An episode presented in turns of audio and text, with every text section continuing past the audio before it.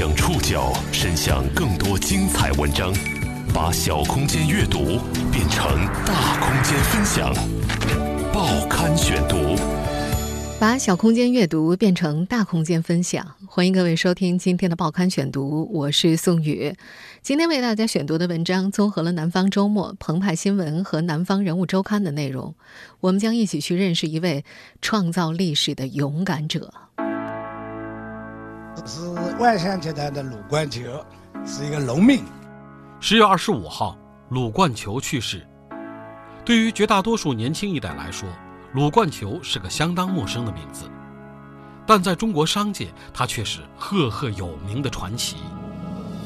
作为第一代民营企业家代表，他是创造历史的浙商风云人物。他曾包揽中国商界所有的至高荣誉，也曾被哈佛商学院三次收入教材。他所缔造的商业传奇以及国际化征程，成为中国工商界的一本教科书。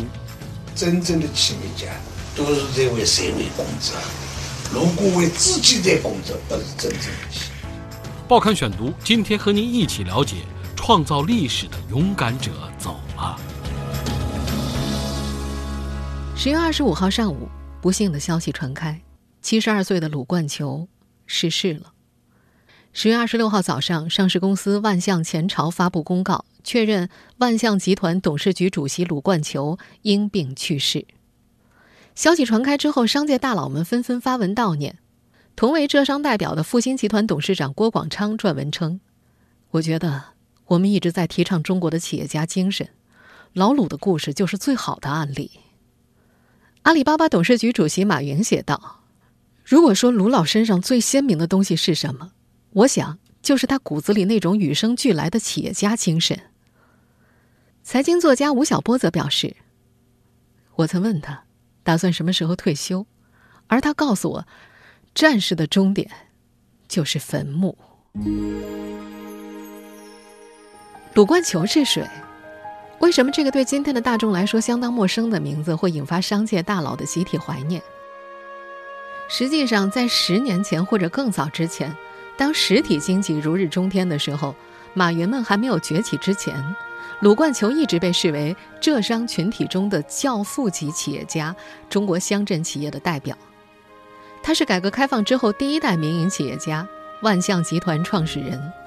从1969年带领几个农民集资四千元创办农机修理厂开始，到2017年控股四家上市公司，参股二十多家 A 股、港股以及新三板企业，拥有三十多家海外企业和四十多家海外工厂。民企常青树鲁冠球用四十八年时间，成功打造出了一个年营收超千亿、利润过百亿的商业帝国。旗下产业横跨汽车、金融、农业、能源四大产业。目前，万象系的员工人数超过四万名，还拥有遍布亚美欧非庞大的非上市产业集群。但如果止于商业，鲁冠球的名字。恐怕不会被更多的人所铭记。作为新中国第一代民营企业家的代表人物，他几乎包揽了中国商界所有的至高荣誉。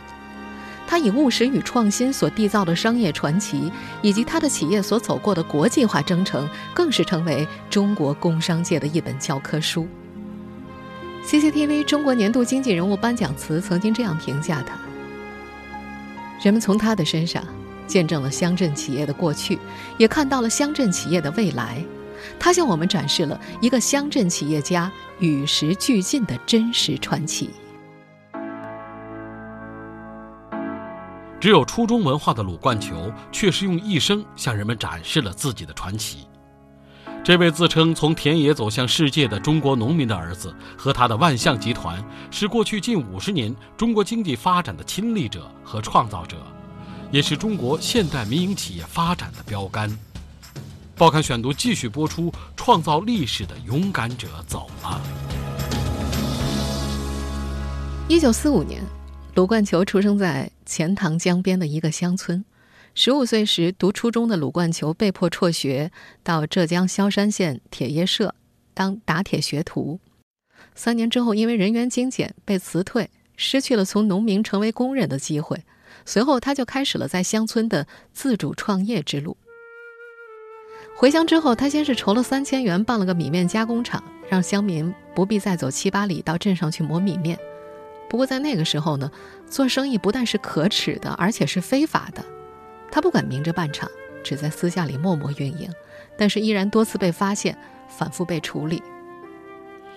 到了一九六九年，二十四岁的鲁冠球终于等到了一个新的机会，国家批准每个人民公社可以开办一家农机厂。得到这个消息的他如获新生，马上辛苦筹集到了四千块，带领六个农民创办了宁维公社农机修配厂。此后的十年时间里，宁维公社农机修配厂用收购的废旧钢材作为原料，生产犁刀、铁耙、万向节、湿蜡铸钢等五花八门的产品。他也在艰难中完成了原始积累。到了1978年，宁维公社农机厂已经有三百多位员工，年产值超过三百万元。1979年成为鲁冠球的人生转折点。当年根据《人民日报》的一篇社论，“国民经济要发展，交通运输是关键。”鲁冠球判断，中国要大力发展汽车业，于是他决定砍掉厂里的其他项目，专攻汽车底部不起眼的零件——万向节，并且把公司名字改为萧山万向节厂。万向节又叫万向接头，是实现变角度动力传递的机件，用于需要改变传动轴方向的位置。它是汽车的驱动系统。万向传动装置的一个非常关键的部件。鲁冠球的万向节开始扬名，是在1982年的全国汽车零部件订货会上。当时，鲁冠球亲自带队，希望将工厂的前朝牌万向节推向全国。但是，人们对这家来自萧山农村的乡镇企业持有怀疑态度。当时订货会三天过去了，前朝牌的摊位前啊，驻足者寥寥。后来，他做出了一个果断的决定，将产品定价全部调低百分之二十，一下子买家纷至沓来。萧山万象节厂在那次订货会上就斩获了两百一十万的订单。一九八三年，让一部分人先富起来，先富带动后富的口号，肯定了非国营企业家存在的合理性。等了好久，终于等到这一天的鲁冠球抓住机会。借鉴农村土地家庭联产承包责任制的经验，成为萧山县承包企业的第一人。一九八四年，他又以企业的名义申请实行股份制，没有被批准，于是他便在工厂内部实行职工入股。一连串的动作下来，他在一九八五年被半月谈评为了全国十大新闻人物。就在同一时期，中国出现了一批明星企业家，比如承包国有企业第一人。石家庄造纸厂厂长马胜利，改革先行者浙江海盐衬衫总厂厂长步新生，雇佣一百多人的傻子瓜子创始人年广久等等，他们都成为了全国各地争相模仿学习的对象。不过，其他几人在企业产品决策上的激进做法，使得企业迅速走向低谷，逐渐消失在公众面前。只有鲁冠球成为了不倒翁。一九八八年，鲁冠球以一千五百万元向宁围镇政府买断了萧山万象节厂的股权，摇身变成了当时还颇受争议的民营企业。一九九二年，浙江万象集团挂牌成立，企业进行股份化改组。一九九四年一月十号，万象集团旗下的万象前朝在深交所上市，成为中国第一家上市的乡镇企业。鲁冠球也由此成为了最早拥抱资本市场的民营企业家之一。当鲁冠球的同龄者，如联想的柳传志、娃哈哈的宗庆后、华为的任正非等，相继于八零年代中后期开始创业时，鲁冠球就已经成了浙江乃至全国乡镇企业的标杆，名满天下。这位从田野走出来的农民的儿子，并没有止步于此，他的国际化征程早就开启。报刊选读继续播出，创造历史的勇敢者走了。要说万象集团的国际化，发端于上世纪八十年代初，当时乡镇企业进不了国家计划，市场得不到保障。在一段珍贵的音频当中，鲁冠球曾经提到过那时乡镇企业二等公民的身份。我们这种搞乡镇企业，在过去最大的问题就是就低人一等。我到一期去、二期去，就是不给你进去。我们要乘飞机要到北京去办事，那不行，飞机票不能买，要升级个证明好，升级个介介绍信可以买飞机票。也是因为出于无奈，他开始了国际化征程。原新华社浙江分社记者胡宏伟，鲁冠球在中在中国的乡镇企业，在中国的民营企业，在浙江民营企业里边，他的走向世界啊，他走出去战略是最早的。他的那一刻实际上就从八一年开始的。所以说，在八一年的时候，鲁冠球就这个整个万象呃这个企业就发生了一个很有意思的事儿，他把另外的三个牌子全部摘掉了，就剩下了宁为。万象节厂这一块牌子，当时老鲁说：“我要把五个手指头捏紧，做一个产品。”一个村里的小厂要生产进口汽车的零配件，这听起来像是天方夜谭。鲁冠球的想法能实现吗？时任新华社浙江分社社长于云达，他就派了技术员，全国各地跑，就汽车到哪里进哪里进口，他就跑哪个哪哪哪个省哪个市去，然后再跟这跟这司机商量。能不能就是晚上司机睡觉了，他技术员就追到汽车晚上就在在汽车肚皮下面嘛，然后又把它拆下来。当时啊，万象的技术人员把进口汽车的万象节拆下来，现场画草图，画好之后，再在天亮前把万象节装上去。这样呢，就是再把竹子拿回来，拿拿回来以后呢，加工好，加工好以后再送去。呃，鲁冠就规定了。从哪个车拆下来的，你还得在哪个车装上去，再装上去，然后就就是跟驾驶员讲，不要钱，免费的送给你，你运。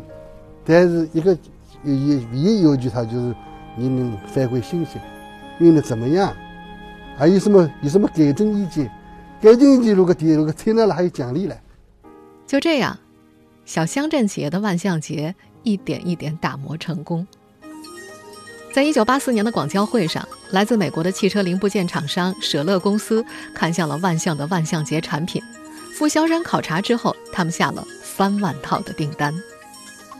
到了一九九一年，鲁冠球登上了美国主流媒体《新闻周刊》的封面，成为继邓小平之后第二个登上该杂志封面的中国人。到了一九九四年，外经贸部批准正式成立万象美国公司。万象美国公司最初主要负责将中国生产的产品销售到美国，通过股权换市场、设备换市场和让利换市场的方式，整合海内外的两套资源。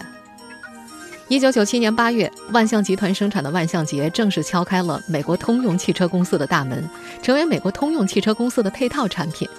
到了二零零零年年底，万象已经在美、英、德、加拿大、巴西、委内瑞拉等七国设立了十一家公司。我们前面也说了，一九八四年，拥有世界上最多万象节专利的美国舍勒公司在广交会上相中了万象，并且下了三万套的订单。这是万象的产品首次走出国门。当时为了赢得这批订单啊，鲁冠球甚至甘愿以亏本十万美元的价格接下这笔生意。那时谁也不会想到，时隔十六年，当年那家不起眼的乡镇企业反过来收购了带他走出国门的美国公司。那是二零零零年。万象宣布并购经营不善的舍勒。不久之后，他们又收购了美国的百年老店洛克福特公司。二零零一年，又成功收购了美国纳斯达克上市公司 UAI。至此，万象从一个万象节厂家蜕变为从零件到部件再到系统模块供应的世界级汽车零部件企业。是万象集团的鲁冠球，是一个农民，但是现在我不一样了。我们现在听到的是2002年鲁冠球参加央视对话节目的录音。我最可惜的，我自己感到自傲的，我在去年把在1923年开始建厂的生产万向节的国际上万向节专利产品最多的企业，我给它收购过来了，作为万向节的所有。虽然说老人家的浙江口音呢听起来不是很好辨认，但是大家能够听出他的语气里满满的都是自豪。按照万象集团官网介绍，目前他们在海外十个国家拥有二十二家海外公司，构建涵盖六十多个国家和地区的国际营销网络。全集团四万多员工中有百分之四十是海外员工。二零一四年。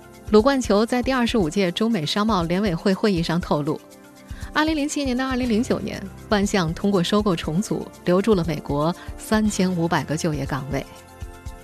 美国前财长保尔森在对万象美国公司做了长时间的考察之后说，在美国的中资企业当中，万象做得非常好。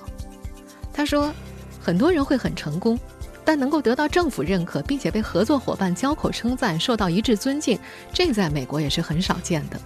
万象美国公司做到了。在二零一七年八月的一次公开活动当中，万象美国公司的总经理倪萍介绍，目前每两辆在美国生产的汽车就有一辆使用万象在美国制造的产品。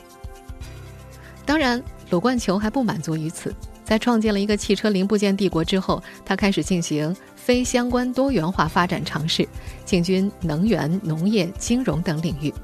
二零一六年。鲁冠球以五百五十亿元财富位列胡润百富榜的第十八位。二零一七年，鲁冠球家族以四百九十一亿元的财富位列胡润百富榜的第三十七位。而万象集团的发展也曾经三次被哈佛商学院写入教材，当作案例。创业四十八年，鲁冠球最大也是最后的梦想是整车制造。最近一些年，尽管唱衰实体经济的声音不少。不过，鲁冠球并不这么认为。在他看来，电动车是一个充满前景的领域。报刊选读继续播出：创造历史的勇敢者走了。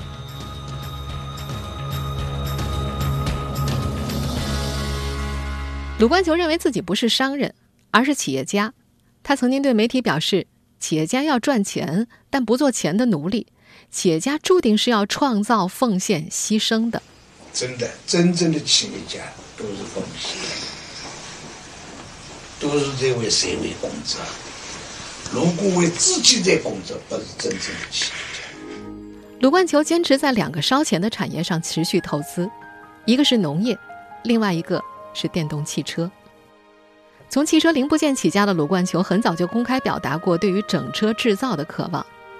早在上世纪九十年代，杭州有位记者前往鲁冠球的家中采访。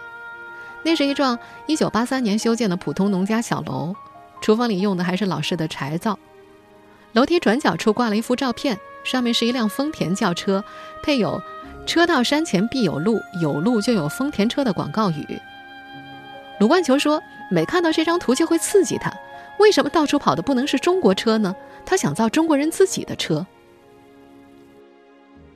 ”2002 年，杭州市第一届工业兴市大会上。杭州市奖励鲁冠球、冯更生、宗庆后等企业家各三百万元。在新闻发布会上，鲁冠球承诺要为杭州人民造一辆纯电动汽车，大气大方，没有污染，大家都买得起，都喜欢。早在1999年，万象集团就成立了电动汽车项目组。2002年，万象电动汽车公司正式成立。随后，纯电动汽车、纯电动动力总成系统项目列入国家“八六三”计划。并研制出了电动客车 Y9，在杭州西湖沿线试运行。万象的电动巴士还出现在了2010年上海世博会和2011年的广州亚运会上。相比其他从浙江起步的汽车制造商，比如吉利、众泰，通过并购等方式来获取整车生产资源，快速进入市场不同，鲁冠球在造车方面显得十分的谨慎和克制。一直到2016年12月15号，万象集团年产。五万辆增程式纯电动车乘用车项目才正式获得国家发改委的批准，成为继北汽新能、长江汽车、前途汽车、奇瑞新能源、闽安汽车之后，国内第六家拿到独立新能源汽车生产资质的企业。在这之前，万象已经铺垫了很长时间，像个农民一样播种、施肥，等待气候成熟。对于造车这一目标，鲁冠球一直挺明确的。万象集团在二零一四年提出了整枝蔬果战略，他认为围绕清洁能源这条主干，对那些游离的、不规则的、不健康的枝条，毫不犹豫地实施剪除，该舍的舍掉。到了二零一六年七月八号，卢冠球在万象创业四十七周年纪念大会上宣布，以清洁能源为契机，万象新能源汽车实现突破的时刻到来了。这年，他们正式从生产资质上启动了新能源汽车的按钮。到了今年的一月二十二号，在该集团的2016年度表彰大会上，他又宣布了万象集团有史以来最大金额的个人奖励，奖励万象研究院总经理陈军一千九百万元人民币，以表彰他为推动新能源汽车产业所做出的贡献。对于造车梦，鲁冠球曾经说过：“我这代成功不了，我儿子也要继续；儿子成功不了，我孙子继续。”而他。最终圆了自己的梦。今年九月二十四号，第一批 c a m a r i v e r a 新车在美国下线交付，在美国的售价大约是十三万美元，同时运用汽油、电力和太阳能三种动力来源。这一批真正打上万象记号的汽车跑上街头，卢冠球的造车梦也终于变成了现实。您正在收听的是《报刊选读》。创造历史的勇敢者走了。鲁冠球最后一次见诸报端，是中共中央国务院关于营造企业家健康成长环境、弘扬优秀企业家精神、更好发挥企业家作用意见公布的第二天。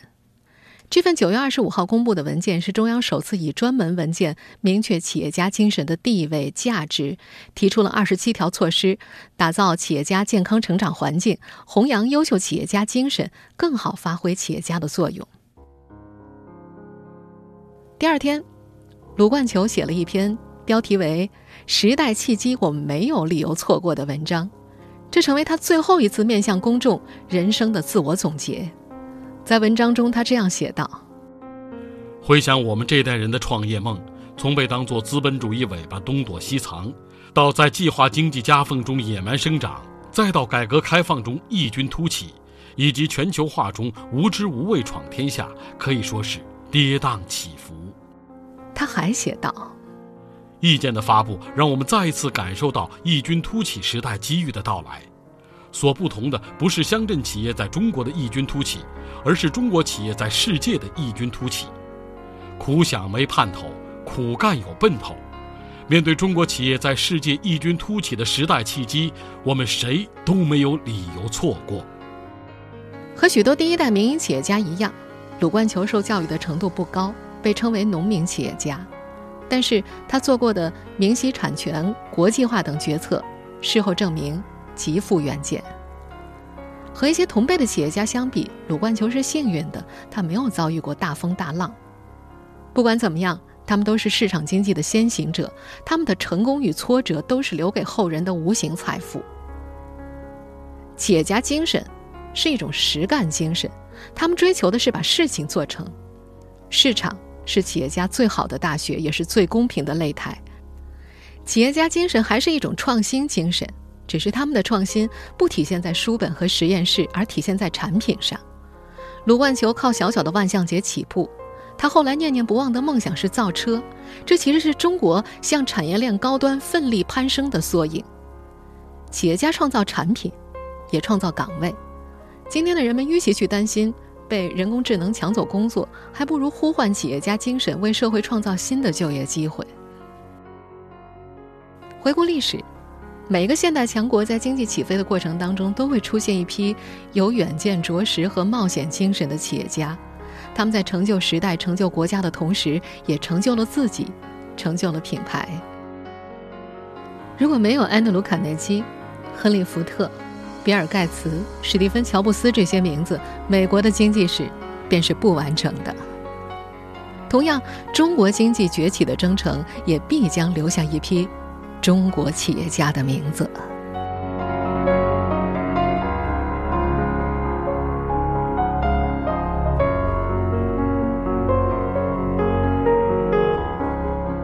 听众朋友，以上您收听的是《报刊选读》，创造历史的勇敢者走了。我是宋宇。感谢各位的收听。今天节目内容综合了《南方周末》、澎湃新闻、《南方人物周刊》的内容。收听节目复播，您可以关注“报刊选读”的公众微信号“宋宇的报刊选读”，或者登录在南京网易云音乐。我们下期节目时间再见。